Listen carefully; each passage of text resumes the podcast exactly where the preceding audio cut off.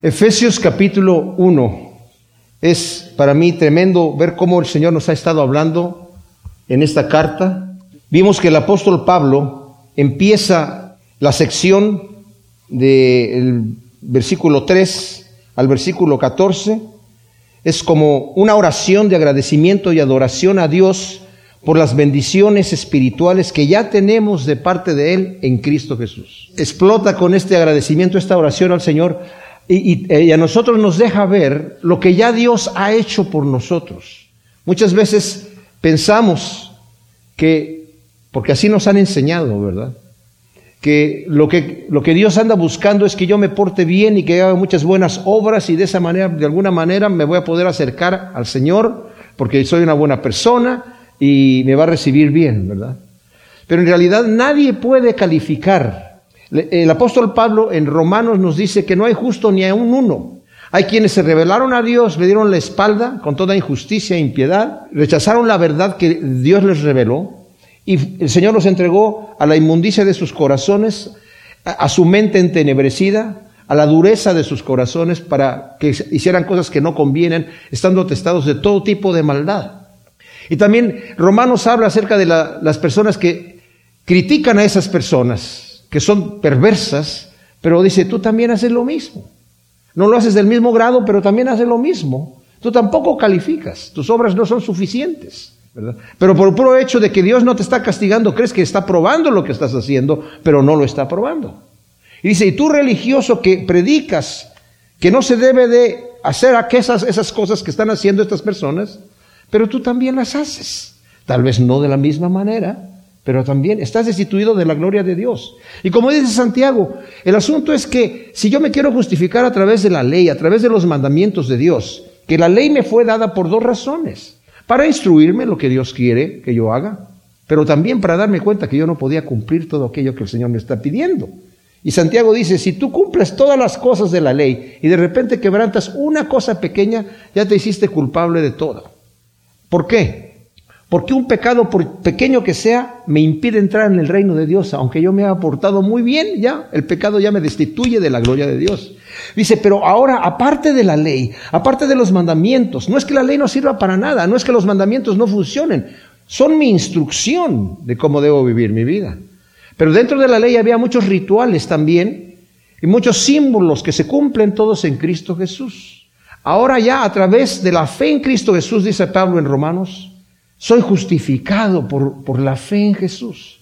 Y, nos pone el ejemplo así como Abraham le creyó a Dios, no hizo ninguna obra buena, solamente le creyó, fue justificado por esas cosas. Nosotros hemos sido justificados por la fe en Jesús e incluso Pablo dice aquí, está hablándonos de las bendiciones que hemos tenido en el Señor, ¿verdad? Las maravillosas cosas que tenemos a través del Mesías, nos había dicho ya, en el versículo 11 del capítulo eh, primero, que es donde estamos, dice, en este Mesías, en quien también fuimos hechos herederos, habiendo sido predestinados conforme al propósito del que hace todas las cosas según el designio de su voluntad. O sea, Dios nos creó, mis amados, para que nosotros fuésemos herederos de Él, para que fuésemos adoptados como sus hijos, para beneficiarnos en todas las cosas. Ahora, dice, a fin de que seamos para alabanza de su gloria nosotros, los que primeramente esperábamos en el Mesías, se está refiriendo a nosotros los judíos, que estábamos esperando en nuestro Mesías. Pero en él también, ustedes, les dice a los gentiles, habiendo oído la palabra de la verdad, el evangelio de vuestra salvación, habiendo creído en él, fuiste sellados con el Espíritu Santo prometido, que es arras de nuestra herencia hasta la redención de la posesión para alabanza de su gloria. O sea, ustedes también oyeron y creyeron y con eso fueron justificados ya delante de Dios. Tremenda cosa. O sea, lo que ya tenemos en Cristo. Y el Señor nos ha dado su Espíritu. Mis amados, nosotros sabemos si tenemos el Espíritu de Dios o no, ¿verdad? Lo sabemos. Sabemos que hemos tenido un encuentro con Él, que a través de la fe el Señor nos ha hecho una nueva criatura.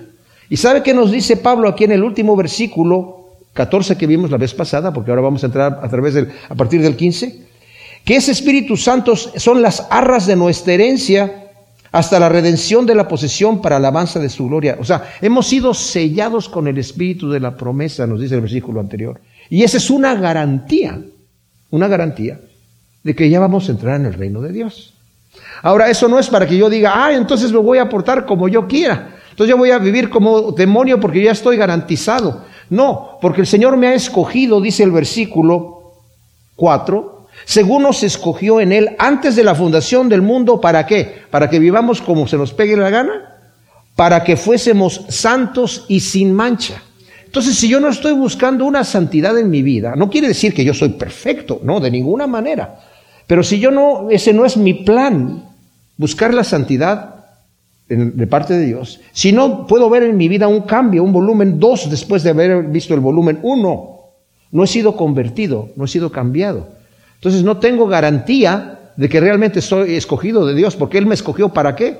Para que fuera yo santo y sin mancha. Ahora, vamos a ver hoy, y es una cosa bien especial que Pablo nos va a mostrar, no somos perfectos y nos podemos desanimar muy rápidamente por muchas circunstancias que sucedan en nuestra vida, pero sobre todo cuando le fallamos al Señor y decimos, yo no califico.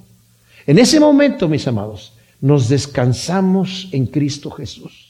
Hacemos lo mejor que podamos, pero cuando fallamos, nos descargamos en Él. Y el Señor sabe qué hace, nos levanta como a la oveja perdida, como al hijo pródigo, como a la moneda perdida como a los pecadores que Él vino para perdonar. Porque Él no vino para condenar al mundo, sino para que el mundo sea salvo por Él. Ese es el plan que según el puro afecto de su voluntad, el Señor tenía desde el principio. A veces tenemos la imagen de Dios de que, ¿por qué? ¿Para qué nos hizo? ¿Para pegarnos? ¿Para castigarnos? ¿Para mandarnos al infierno? Obviamente no. El plan de Cristo de morir en la cruz es un plan hecho desde la eternidad. No fue algo que sucedió porque Adán pecó sino fue un plan que ya estaba hecho. El Señor ya sabía lo que iba a pasar con Adán. Y el propósito de la creación del hombre, lo vimos ya en otros estudios anteriores, no era Adán y Eva en el paraíso, todos bien bonitos, portándose bien. El propósito de la creación del hombre era Cristo en la cruz, pagando por nuestros pecados y redimiéndonos para que tuviésemos nosotros entrada en el reino de los cielos. Qué cosa, qué bendición tan tremenda, ¿verdad? Que ahora nosotros nos veamos y digamos, Señor, ¿yo? Deberíamos estar sorprendidos, ¿verdad? De que el Señor nos haya escogido. El Señor nos dice que para que seamos santos y sin mancha, ve al, alrededor de ti y todos los que están a tu lado son santos. Y le puedes decir a la persona que está a tu lado, estoy sorprendido que el Señor te haya escogido a ti. Pero debemos sorprendernos más y decir, estoy sorprendido que me haya escogido a mí. ¿Verdad? Estoy sorprendido que el Señor a mí me haya escogido. Porque nosotros nos conocemos y somos honestos. Entonces, ahora que nos ha dicho lo que el Señor ya ha hecho por nosotros, ahora procede a orar a partir del versículo 15 hasta el versículo 23, a orar por los efesios para que Dios les dé pleno conocimiento del maravilloso plan de Dios, de la herencia que tenemos en Él, y de un pleno conocimiento de Cristo. Debe haber un equilibrio entre conocer las bendiciones espirituales que Dios ya nos ha dado, mis amados, en Cristo Jesús y el deseo de conocerlo aún más a Él, su grandeza, su poder y el glorioso futuro que tenemos en Cristo Jesús. A veces nosotros queremos ir a la iglesia y que alguien nos diga la clave de cómo vivir rectamente. O que alguien ponga sus manos sobre nosotros y me hace una unción especial y que yo sienta algo y salga yo así como con la pila cargada así para decir, ahora sí, que me venga con todos el diablo y no me va a pasar nada. Pero ¿saben qué es lo que dice Pablo? ¿Qué es lo que más importa? Y lo vamos a ver y nos va a sorprender. El conocimiento de Dios. Y podemos decir, eso no es práctico, es extremadamente práctico.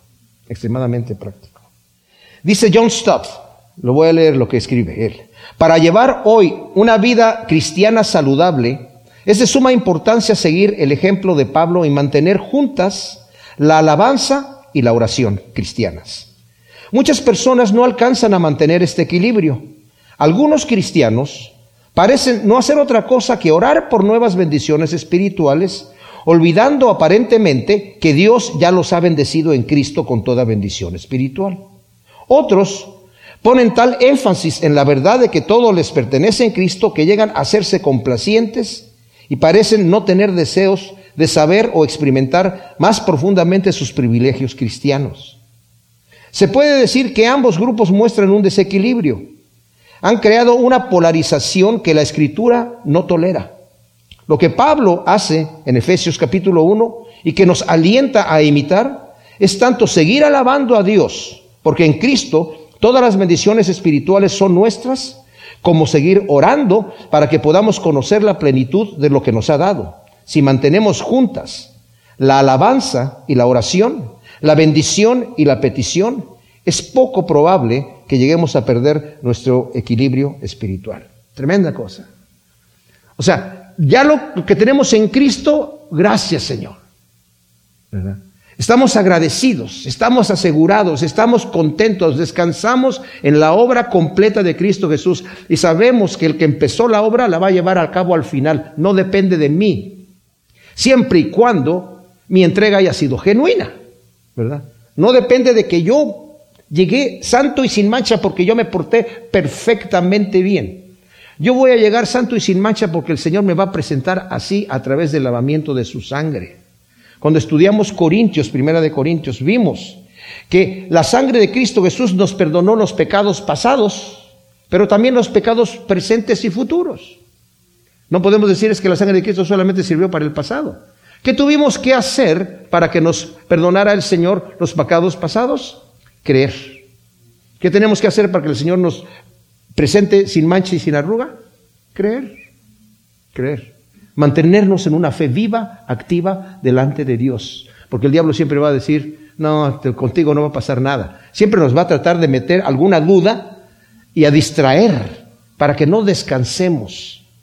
Entonces, debemos saber descansar en Cristo Jesús. Y por eso Pablo ha primero dicho, todo lo que Dios ya ha hecho, de antemano lo preparó para que descansemos. Pero ahora no te quedes complaciente en tu lecho de laureles, ¿verdad?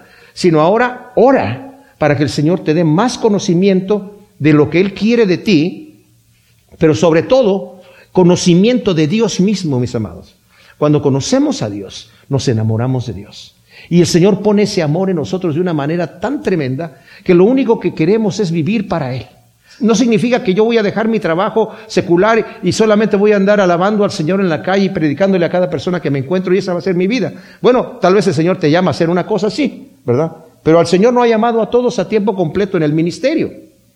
El Señor te ha debido hacer, hacer luz, te ha llamado a hacer luz y a hacer eh, sal en la tierra, en el área donde tú te desenvuelves, pero siempre con la mirada a lo que el Señor trae para nosotros en el futuro, ¿verdad? Entonces, Dice Pablo en el versículo 15, por esto, o sea, está ligando todo lo que el Señor ya ha hecho por nosotros. Por esto ahora, dice yo también, habiendo oído de vuestra fe en el Señor Jesús y del amor para con todos los santos, no ceso de dar gracias por vosotros haciendo mención en mis oraciones.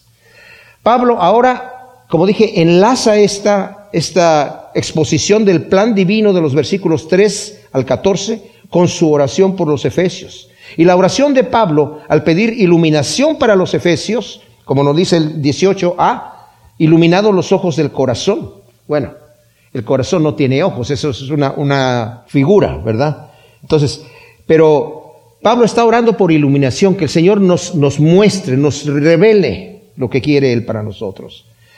Y es, surge de la medida de la fe y del amor de ellos, como dice aquí yo, por esto, habiendo oído de vuestra fe en el Señor Jesús y del amor para con todos los santos, vemos un paralelo en la carta de Filemón, en el versículo 4, dice, doy gracias a mi Dios haciendo siempre memoria de ti en mis oraciones, al oír de tu amor y de la fe que tienes hacia el Señor Jesús y hacia todos los santos, y ruego para que la participación de tu fe sea eficaz en el pleno conocimiento de todo lo bueno que hay en nosotros respecto al Mesías.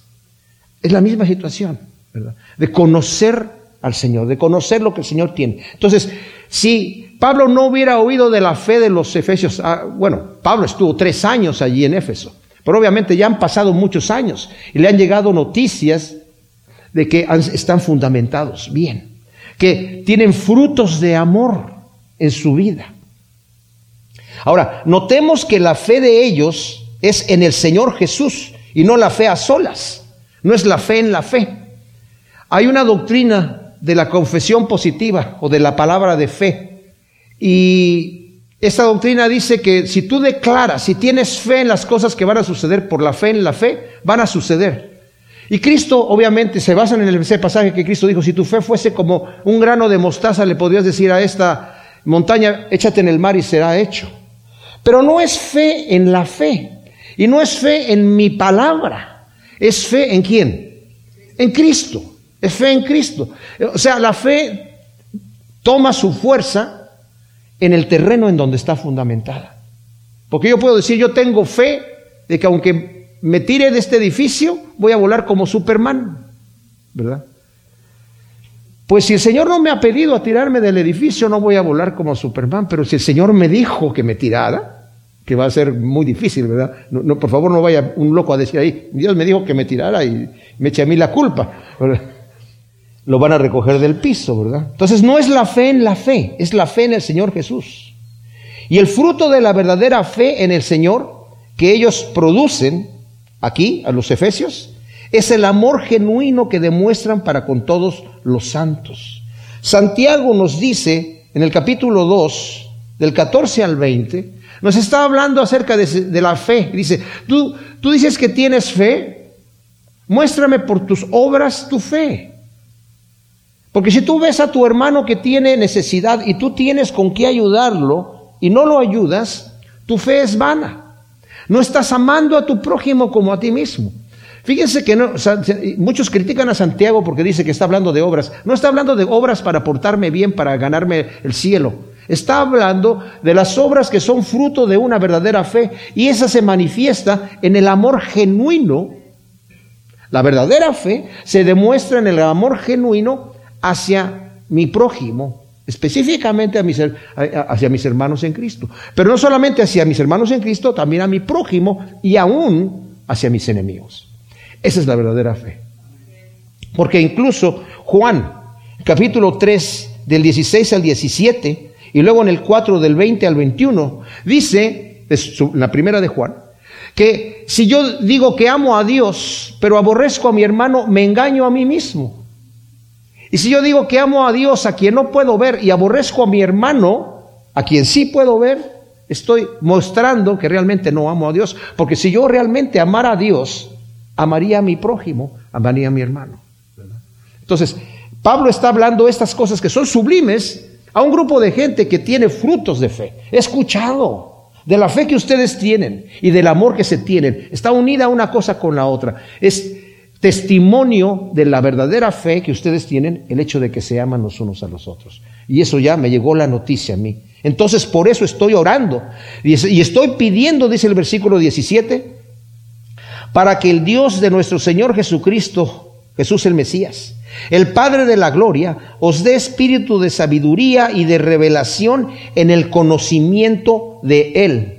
Esto sería más, estaría mejor traducido, uniendo también la primera parte del versículo 18, según la Biblia textual, hace un comentario. Una vez que hayan sido iluminados los ojos del corazón, estoy orando para que una vez que hayan sido iluminados los ojos del corazón, Él os dé espíritu de sabiduría y de revelación, ¿verdad? en el conocimiento pleno de Él. Ahora, espíritu de sabiduría y de revelación no es más Espíritu Santo, porque el espíritu de sabiduría es del Espíritu Santo, pero no es que ahora te voy a dar otra porción del Espíritu Santo.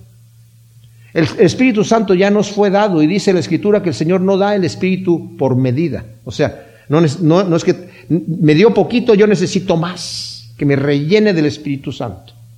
Cuando la Escritura dice que sed llenos del Espíritu Santo, no es que se me vació el Espíritu Santo. Más adelante lo va, a decir aquí. Eh, Pablo va a decir, no, te embriagues con vino en lo cual hay pleitos y hay problemas, sino más bien llénate del Espíritu Santo. Pero quiere decir, deja que el Espíritu Santo que está morando en ti, tome completo control de ti, ¿verdad? Porque si estás bajo la influencia no vas a poder dejar que Dios realmente tome el control de ti. Tu carne va a tomar el control de ti.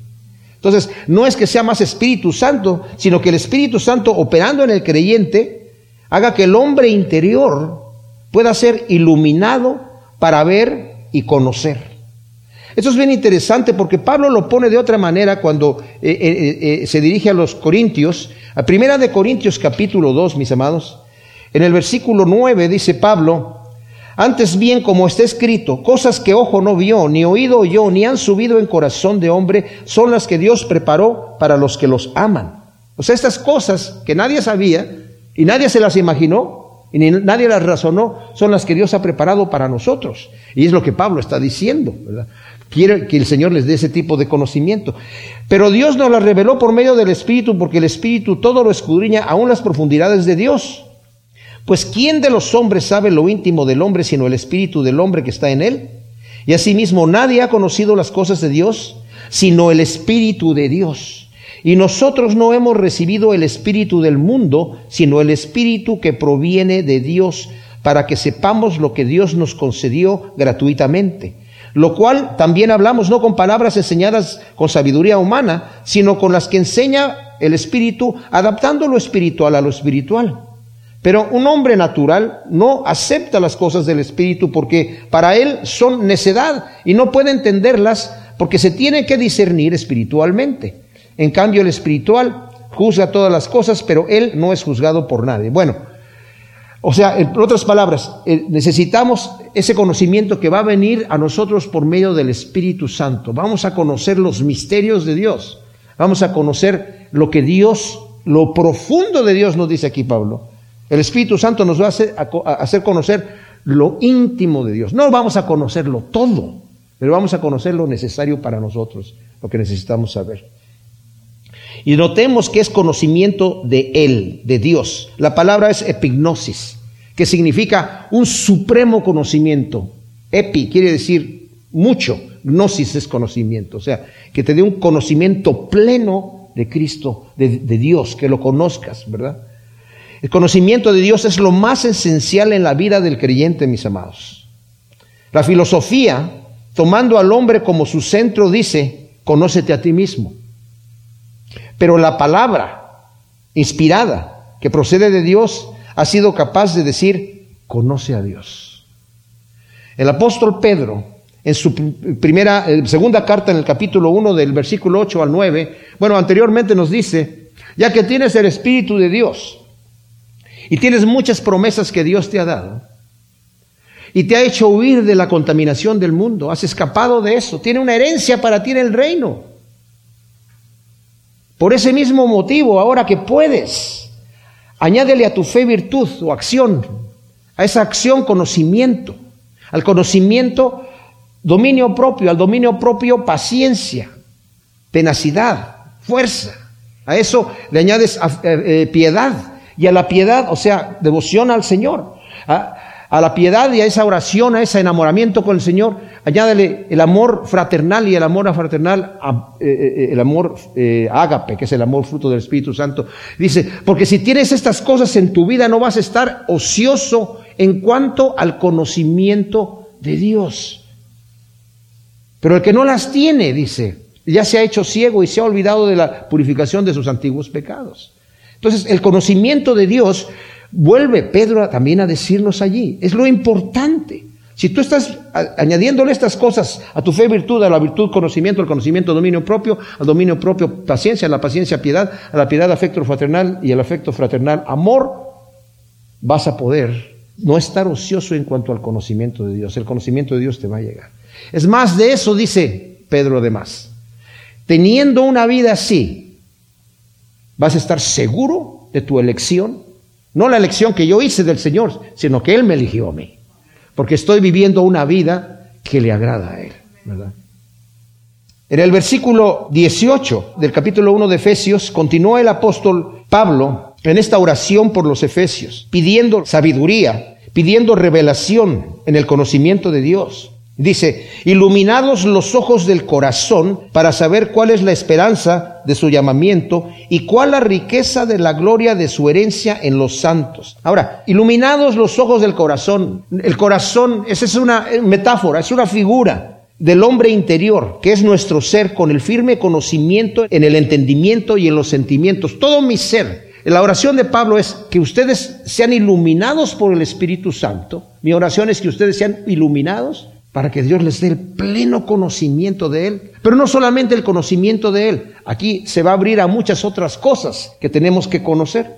Dice, ¿y de cuál es la esperanza de su llamamiento? Entendiendo por esperanza, mis amados, que es la firme certeza de lo que se espera y no la esperanza de la duda. Como espero que sí, espero que esto suceda, espero que no más vaya a pasar estas cosas. No está hablando de ese tipo de esperanza, sino la esperanza es de una certeza. Cada vez que el Nuevo Testamento utiliza la palabra esperanza, no es de duda, es de una verdadera certeza. Que sepas lo que Dios tiene para ti, asegurado en el reino de Dios. Yo quiero, dice, por cuanto ustedes han mostrado que tienen una fe firme y que produce frutos de amor de los unos para con nosotros, estoy orando para que el Señor les dé más sabiduría para que lo conozcan a Él, la bendición y la grandeza, conozcan a Dios en todas sus perfecciones y se les antoje ser perfectos así como Él es perfecto. Qué tremendo. Cuando empezamos a pensar, mis amados, de donde yo me pongo a pensar cómo el Señor a mí me sacó anteriormente de una vida en donde yo me enamoré del Señor inmediatamente cuando empecé a leer la Escritura.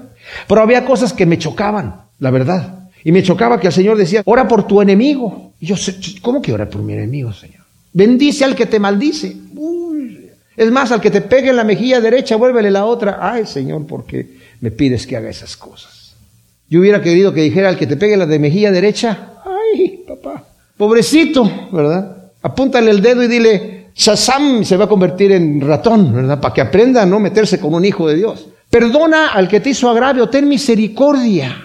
No pagues mal por mal, paga bien por mal. Al que te haga daño, tú hazle bien. Eso solamente viene cuando conocemos las perfecciones de Dios. Nos enamoramos de las perfecciones de Dios y las imitamos. Ahora me gusta perdonar el agravio. Ahora entiendo, no hay problema, oro por mis enemigos. La esperanza de su llamamiento o la esperanza del llamado de Dios. ¿A qué hemos sido llamados? El Señor nos ha llamado. Bueno, nos dice que hemos sido llamados a ser santos y sin manchas, nos dijo en el versículo 4.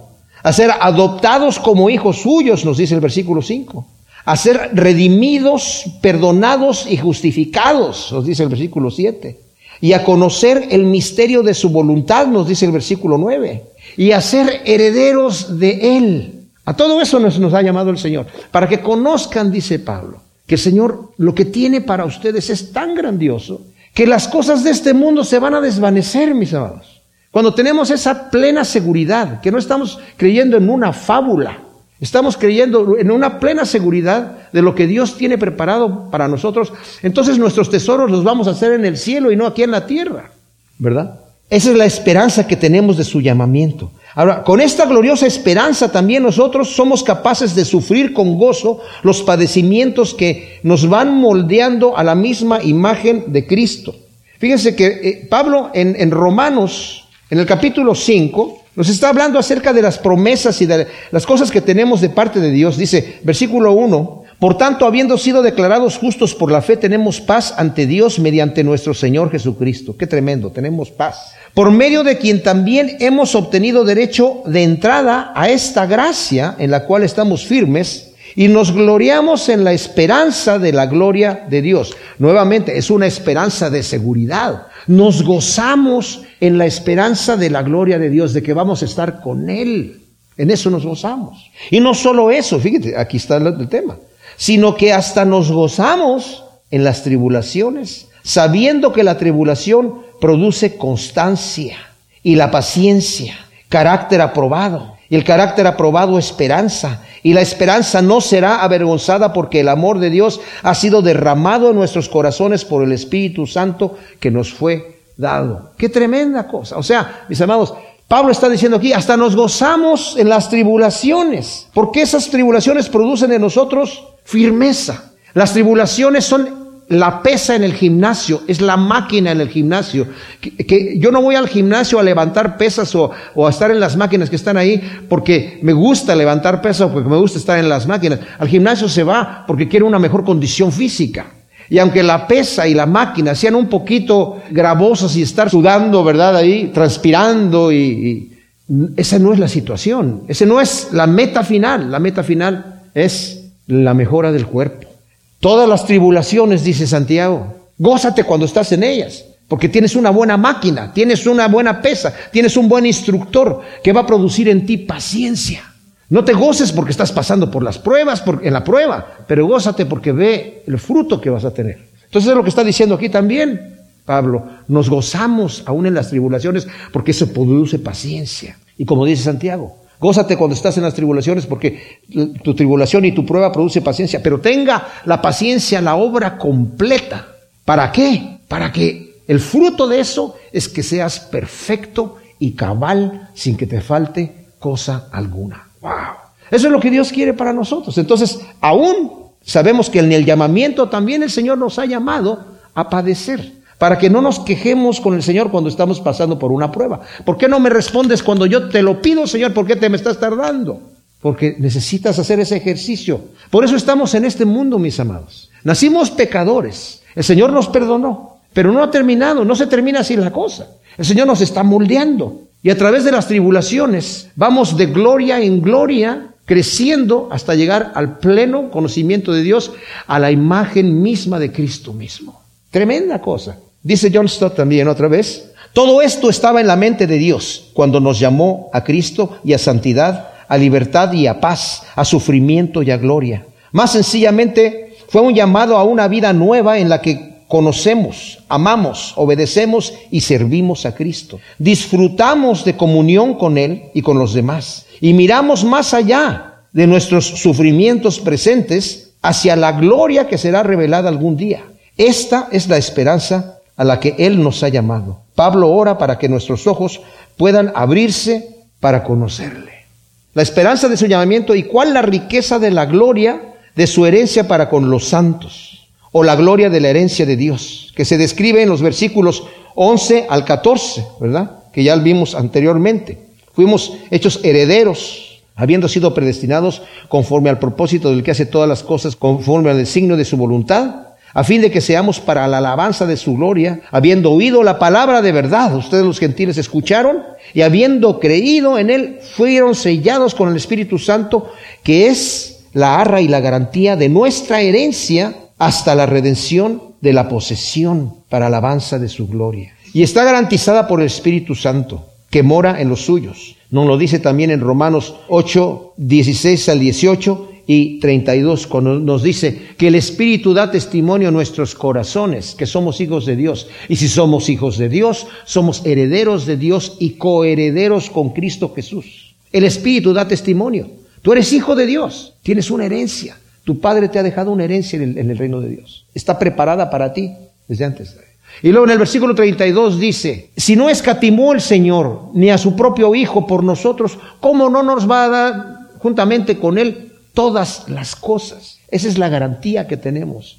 Esa es la esperanza viva de saber, Señor bendito, tú me has llamado para ser heredero tuyo, para ser tu hijo, me has adoptado, me estás llevando de gloria en gloria, pero aparte de todo eso ya tengo una garantía ya, ya está preparada para nosotros allí en, la gloria. Primera de Pedro dice que esta herencia es una gloriosa herencia que es incorruptible, incontaminada e inmarcesible y está reservada ya en los cielos para nosotros. Primera de Pedro 1.4. Y además, mis amados, vamos a morar con Él. En el Evangelio de Juan, capítulo 14, versículo 2, dice el Señor a sus discípulos, en la casa de mi Padre hay muchas moradas. Yo voy a preparar lugar para ustedes. ¿Se imaginan ustedes? El Señor está preparando lugar para nosotros. Es parte de la herencia. Bueno, la, Biblia de King James dice mansions, mansiones, ¿verdad? Pero no, no quiere decir que el Señor va a tener mansiones para nosotros y cada uno va a vivir en su propia mansión ahí. No sabemos. Cada vez que la Biblia habla de, de estar glorificando al Señor, está la multitud de todos los santos con el Señor. No sabemos exactamente cómo va a ser la gloria, pero les digo, va a ser algo tremendo, tremendo, ¿verdad? en donde vamos a tener coinonía, esa comunión constante unos con los otros. La herencia también es de Dios. No solamente que nosotros vamos a tener herencia, esto también se puede traducir que es la herencia de Dios. ¿Cuál es la herencia de Dios? Pues la herencia de Dios somos nosotros, la iglesia, aquí y en la eternidad, cuando todos seremos transformados a su misma imagen. Primera de Juan 3, del 1 al 3, nos dice, hijitos míos, sabemos que somos hijos de Dios ya, ¿verdad? Mira cuál amor ha tenido el Padre que nos ha concedido que seamos hijos de Dios. Y lo somos. Y por esto no nos conoce el mundo porque tampoco lo conoció a Él.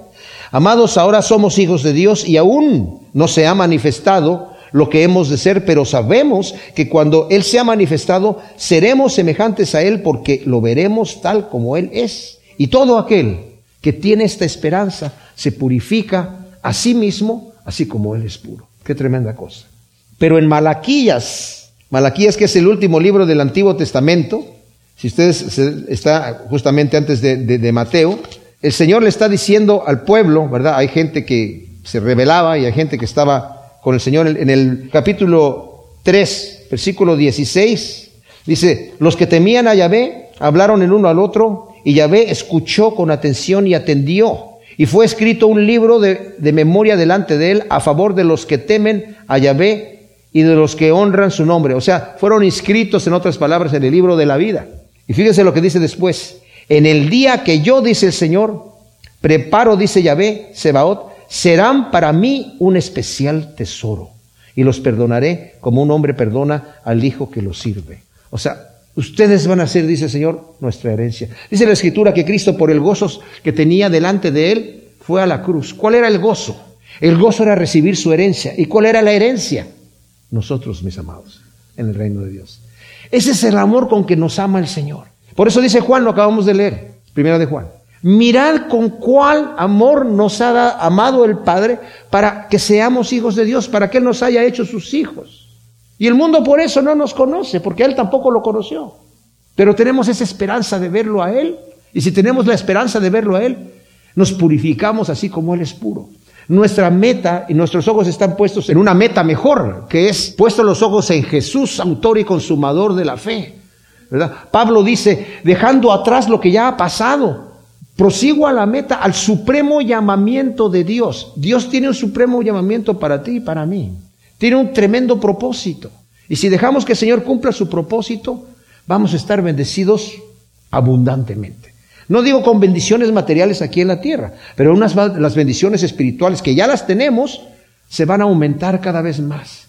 Y cuanto mayor conocimiento de Dios tenemos, más fruto del Espíritu Santo vamos a tener en nuestra vida. Bueno, y luego dice, ¿y cuál la riqueza de su gloria en la herencia de sus santos? En el versículo 19 dice, ¿y cuál la inmensurable grandeza de su poder para con nosotros los que creemos por la acción soberana de su fuerza? La grandeza del poder de Dios, mis amados, fíjense, escuchen, esto es bien importante. La grandeza del poder de Dios para nosotros los que creemos opera en nosotros entre el inicio de nuestra vida cristiana, que es el llamamiento que el Señor nos hace, hasta el final, que es la herencia de Dios. O sea, hay un proceso. Y el poder de Dios actúa en mi vida de esta manera. La manifestación del inmensurable poder de Dios. Pablo lo describe hasta el versículo 23, ¿verdad? Al final. Relacionándolo todo con la resurrección y la glorificación de Cristo. Nuevamente escribe John Stott. Dice, los poderes que el hombre no puede controlar y que lo esclavizan, ellos son la muerte y el mal. El hombre es mortal y no puede evitar la muerte. El hombre ha caído y no puede vencer el mal. Pero Dios en Cristo ha conquistado a ambos y por lo tanto puede rescatarnos de ambos. Qué hermoso, ¿verdad? Qué hermoso. El poder de Satanás, mis amados, obraba por las armas del pecado y de la muerte, pero Cristo por su propia muerte quitó el pecado y agotó la muerte en su persona, destruyendo, como dice Hebreos 2.14, por medio de la muerte al que tenía el imperio de la muerte, esto es, al diablo. Y en su resurrección, el Señor quitó la muerte y sacó a luz la vida y la inmortalidad, anunciadas por el Evangelio, nos dice 1 Timoteo 1.10.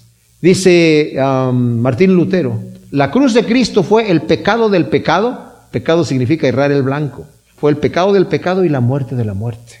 Ahí el Señor declaró victoria sobre el pecado y sobre la muerte. Ahora, estas las implicaciones, dice eh, de esto son prácticas en gran manera y de gran importancia.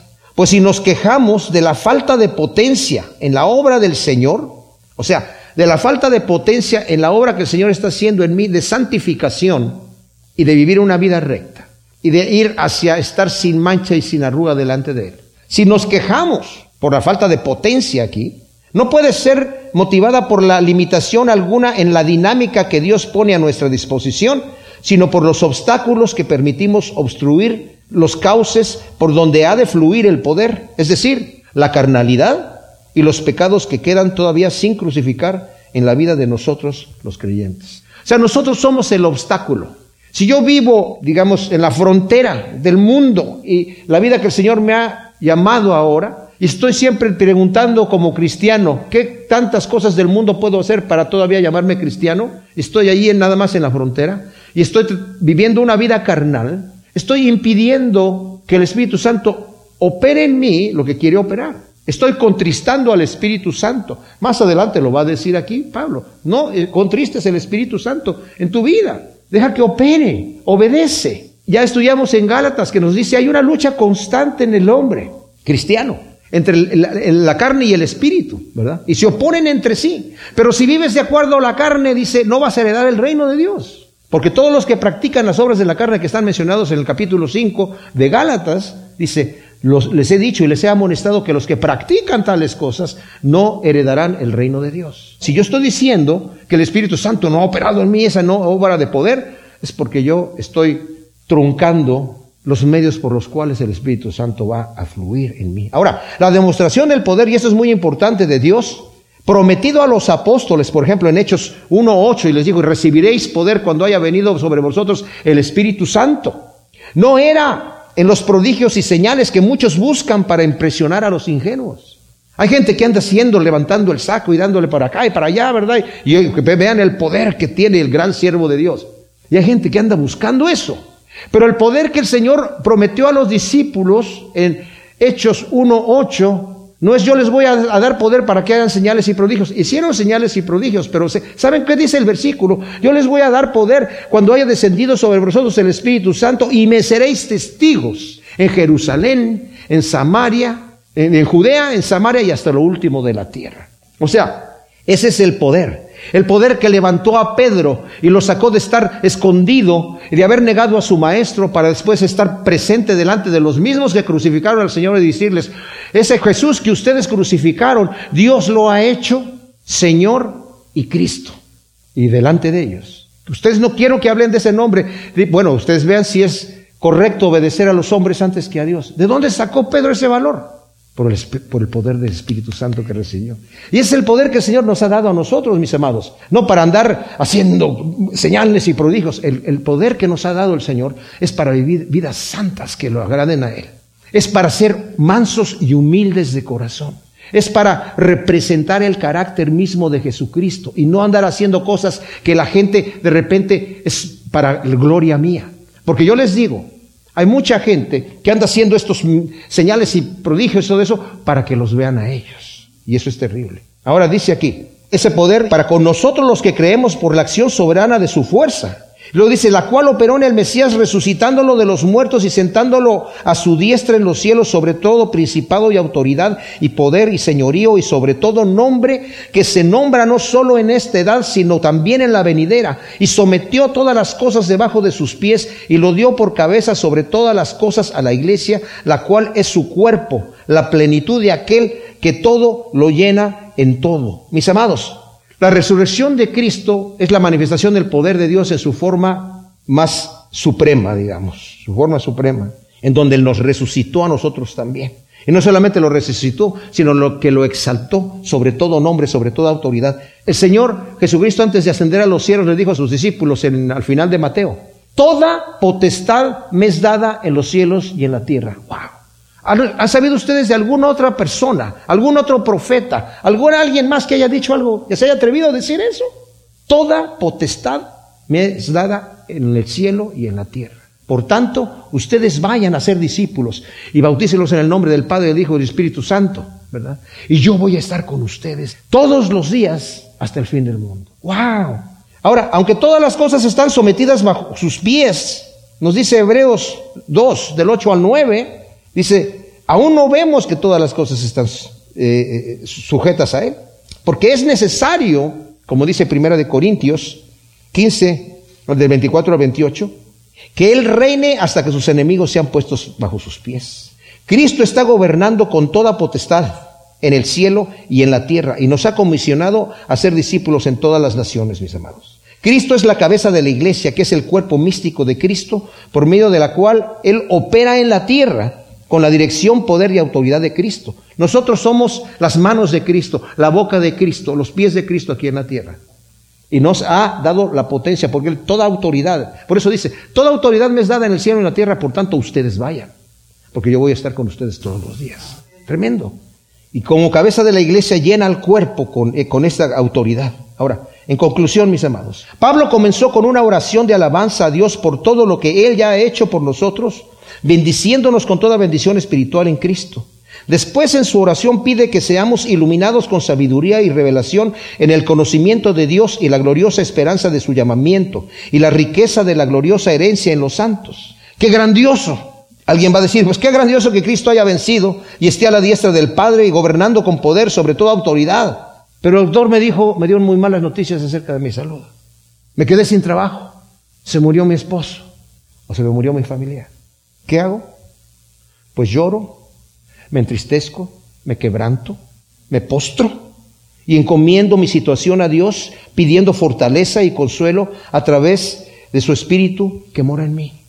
Eso es lo que hago. Porque, mis amados, todavía no estamos en el cielo. Todavía no estamos allí. Vamos hacia allá. Allá no va a haber llanto ni no va a haber dolor. Pero mientras estamos aquí, ese es el proceso. No entendemos las cosas que Dios está haciendo, pero confiamos. Confiamos, nos descargamos. Si ciertamente podemos angustiarnos por los problemas y tragedias que nos rodean por cuanto todavía no estamos en el cielo, la esperanza de gloria y el apoyo de su presencia con nosotros ahora debe animarnos a continuar la carrera hasta el final con gozo, creciendo en el conocimiento de Él y el futuro glorioso que Él tiene para con nosotros. Dice Romanos 8:28, todas las cosas ayudan para bien, para aquellos que aman al Señor, todas. Y luego nos dice Pablo en 2 de Corintios 4 de 17, eh, ¿verdad? Que los sufrimientos que estamos pasando no se comparan con el peso de gloria que están generando en el reino de Dios. Así que cuando estemos en esas circunstancias, gocemos en esas promesas, mis amados, y veamos a la realidad del futuro que viene. Y que el Señor nos dé, nos ilumine abundantemente en el conocimiento de Él y de lo que Él tiene para nosotros. Gracias, Señor, te damos por tu palabra. También te pedimos que nos des sabiduría, que abras los ojos de nuestro corazón, Señor. Nos ilumines para que sepamos ¿Quién eres tú, Señor? Y lo que tú tienes para nosotros ya preparado en tu reino.